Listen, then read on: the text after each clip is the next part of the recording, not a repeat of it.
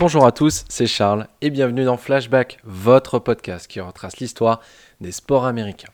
Et comme tous les jours, on retrouve notre feuilleton historique qui revient sur les grandes dates ou les grandes figures de l'histoire du sport américain. Et en ce 16 mars, on retrouve la MLB avec le recrutement par les Oakland A's d'un joueur très spécial, Herb Washington. En effet, le 16 mars 1974, Herb Washington sera recruté par les Oakland Athletics et ne frappera jamais une seule balle. Alors tout d'abord, qui est ce Herb Washington? À cette époque, il était le détenteur du record du monde du 50 et du 60 yards. Et cela aura vraisemblablement tapé dans l'œil des Athletics qui vont lui signer un contrat pour jouer le rôle de pinch runner en MLB. Il n'avait aucune expérience en baseball et son seul but était de courir entre les bases pour les voler. C'est tout. Et au moment de sa signature, le propriétaire de la franchise, Charlie O. Finlay, sera réellement convaincu que son rookie, si on peut l'appeler comme ça, pourra apporter et faire de grandes choses pour les A's. Je le cite. Je pense qu'il sera responsable d'au moins 10 victoires au cours de la saison. Herb Washington a déjà fait partie de l'équipe et il n'est même pas arrivé encore au camp. C'est à quel point nous pensons à lui.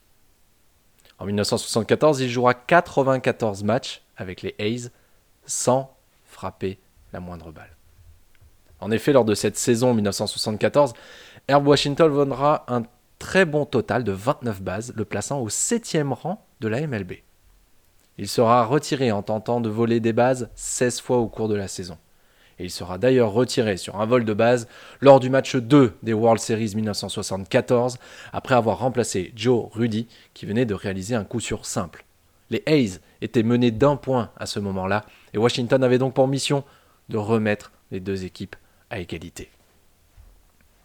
Sans succès ce coup-ci, les A's perdront cette rencontre, la seule de ces World Series. Pas de problème, ils les remporteront pour la troisième fois de suite.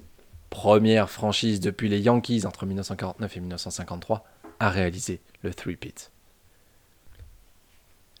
Herb Washington a reçu sa bague de champion, mais n'a pas duré longtemps dans les ligues majeures.